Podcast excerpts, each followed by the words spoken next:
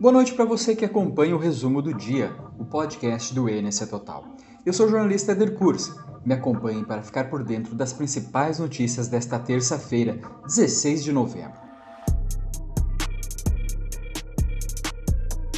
A campanha de vacinação contra a Covid-19 em Santa Catarina deve sofrer alterações nos próximos dias. A mudança se deve ao anúncio do Ministério da Saúde, nesta terça-feira, de que todos os adultos com 18 anos ou mais vão receber a dose de reforço contra a doença. No entanto, ainda não há uma data de quando a medida passa a valer em Santa Catarina. Na política, o colunista Renato Igor traz, em primeira mão, a informação de que a Procuradoria-Geral do Estado apresentou nesta terça, no Superior Tribunal Federal, a defesa do decreto que determina a aplicação da norma culta na redação de documentos oficiais e nas instituições de ensino e dentro de sala de aula. A Procuradoria protocolou no Supremo as informações solicitadas pela Corte, fruto de uma ação movida pelo PT, o Partido dos Trabalhadores, que é contra o decreto e a favor da chamada linguagem neutra.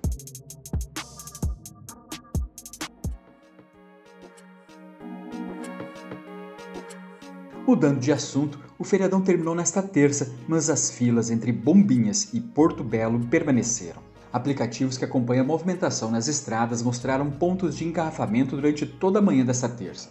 A espera já não é tão longa quanto na segunda, quando os motoristas relataram mais de 7 horas parados no trânsito sem sair de Bombinhas.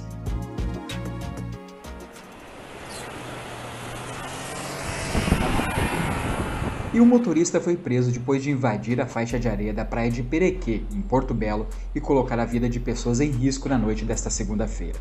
Ele foi contido depois de fazer manobras perigosas, como um cavalo de pau, como mostra um vídeo.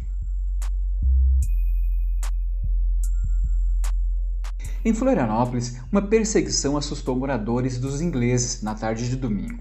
Segundo a polícia militar, o motorista de um Celta não obedeceu a ordem de parada e fugiu em alta velocidade uma viatura passou a seguir o homem por várias ruas do bairro até que ele fosse preso.